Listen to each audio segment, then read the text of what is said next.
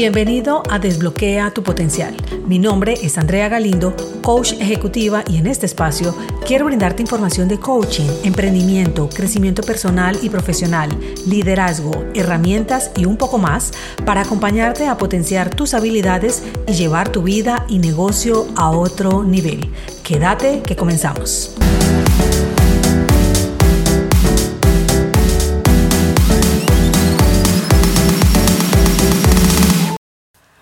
Hoy traigo un tema que para varios puede ser amenazante y susceptible, y es la vulnerabilidad, dado que existe un contexto cultural que le ha dado marco de algo que no es correcto.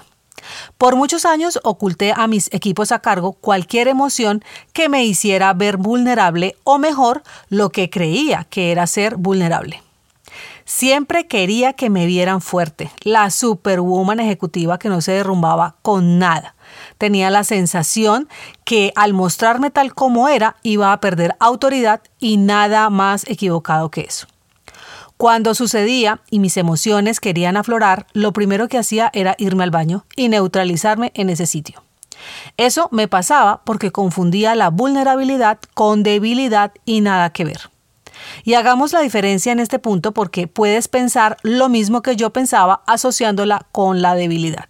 ¿Cómo lo puedo definir? Aceptar la vulnerabilidad implica reconocer lo que te pasa, pedir ayuda, reconocer que no sabes algo, dar un paso al frente cuando a veces te arriesgues y te dé miedo, admitir tus propias limitaciones. Y ser débil es sentirte vencido, tener poca resistencia, ignorar situaciones difíciles y hacer como si no pasara nada, vivir en el temor. Hoy las redes sociales, por ejemplo, han hecho estragos. Solo vemos personas felices y hay un detrás de cámaras que nadie quiere exponer. Queremos mostrar que siempre estamos bien. ¿Y quién se quiere ver mal? A lo que voy es que tengas en cuenta que tu vida no es un desastre y que la de otros es maravillosa. Todos tenemos momentos de ambas partes y es importante que hagas conciencia de ello. Nada mejor que mostrarte como eres. Y esa parte la manejamos de una manera que considero distorsionada, porque nos enseñaron que no saber algo es malo, que pedir ayuda te hace sentir incómodo, lo vivimos como una debilidad y nos encontramos con expresiones como yo puedo solo, no necesito de nadie. Algunos nos inclinamos por eso de manera muy marcada del lado masculino, o por lo menos eso era lo que predominaba en mí. Llegué incluso a desear haber nacido hombre para evitar cualquier tema que me hiciera ver blanda, pues así es como la mayoría de hombres crecieron, y yo pensaba que eran insensibles, y no, obvio, también sienten, lloran, solo que no lo demuestran porque aún vemos mal que se expresen, dado que nos instauraron la frase los hombres no lloran. Hemos penalizado a las emociones por considerarlas responsables de la vulnerabilidad. Yo me creí ese cuento y como casi todos mis jefes fueron hombres, eran mi referente frente al tema. Yo quería que nadie supiera lo que sentía y con esto me ocasioné una profunda incoherencia. Ocultaba lo que era, me autoengañaba mostrando un desacertado bienestar y por supuesto los síntomas de la ansiedad no se hicieron esperar. Creo que uno de mis actos más vulnerables fue reconocer que tenía este trastorno acudir a un psiquiatra y hacerlo público fue un acto que reconozco de mi parte como valentía, entendiendo que si lo hacía, algunas personas se podían sentir identificadas y poder acudir a un tratamiento que les ayudara con su proceso.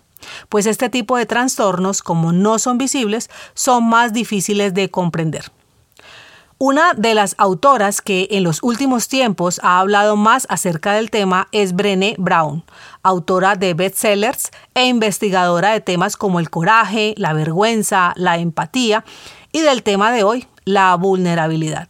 Tienes una charla TED sobre la vulnerabilidad en YouTube que ha tenido a la hora de grabar este episodio más de 60 millones de visitas.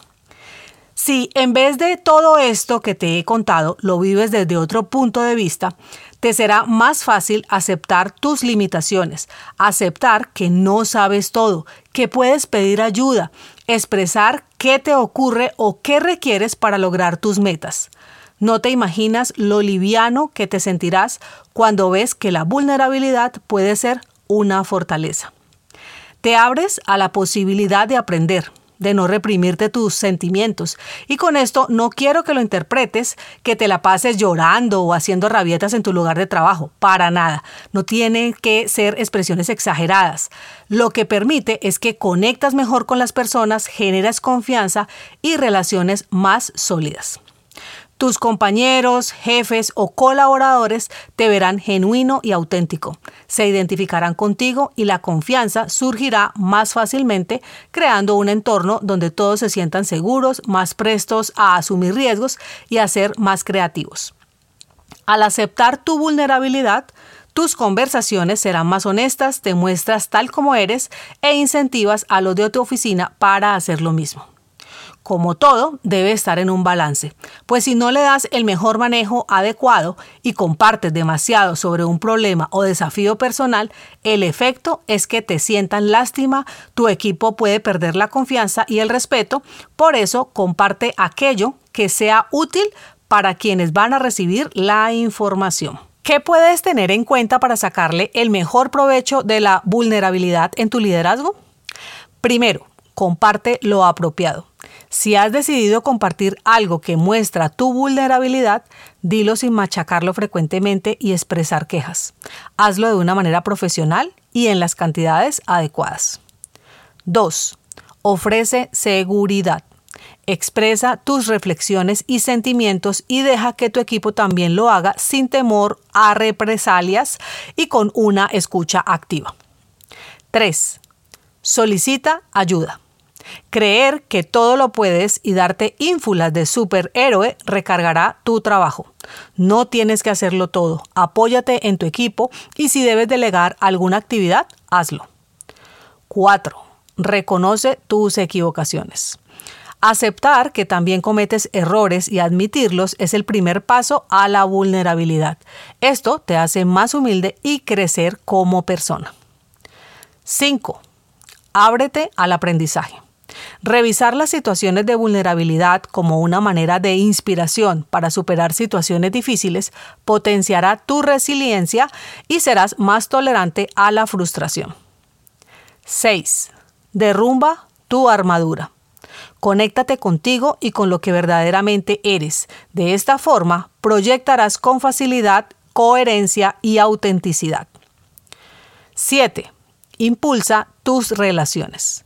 Mostrarte cercano y confiable te permitirá crear relaciones estrechas y benéficas, generando un excelente ambiente laboral.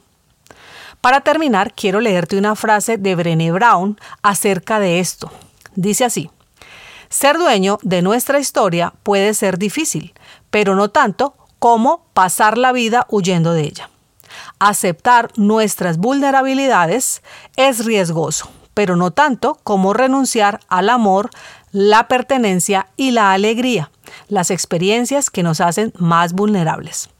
Solo cuando seamos lo suficientemente valientes para explorar la oscuridad, descubriremos el poder infinito de nuestra luz. Potente, ¿verdad? Hasta aquí el episodio de hoy. Espero haberte inspirado para que desbloquees tu vulnerabilidad y descubras una vida diferente. En mi cuenta de Instagram, arroba Conecta Coaching Group, estoy subiendo frecuentemente información por si deseas que también estemos en contacto por allá. Mi nombre es Andrea Galindo, coach ejecutiva, y esto es Desbloquea tu potencial. Nos encontramos la próxima semana. Chao, chao.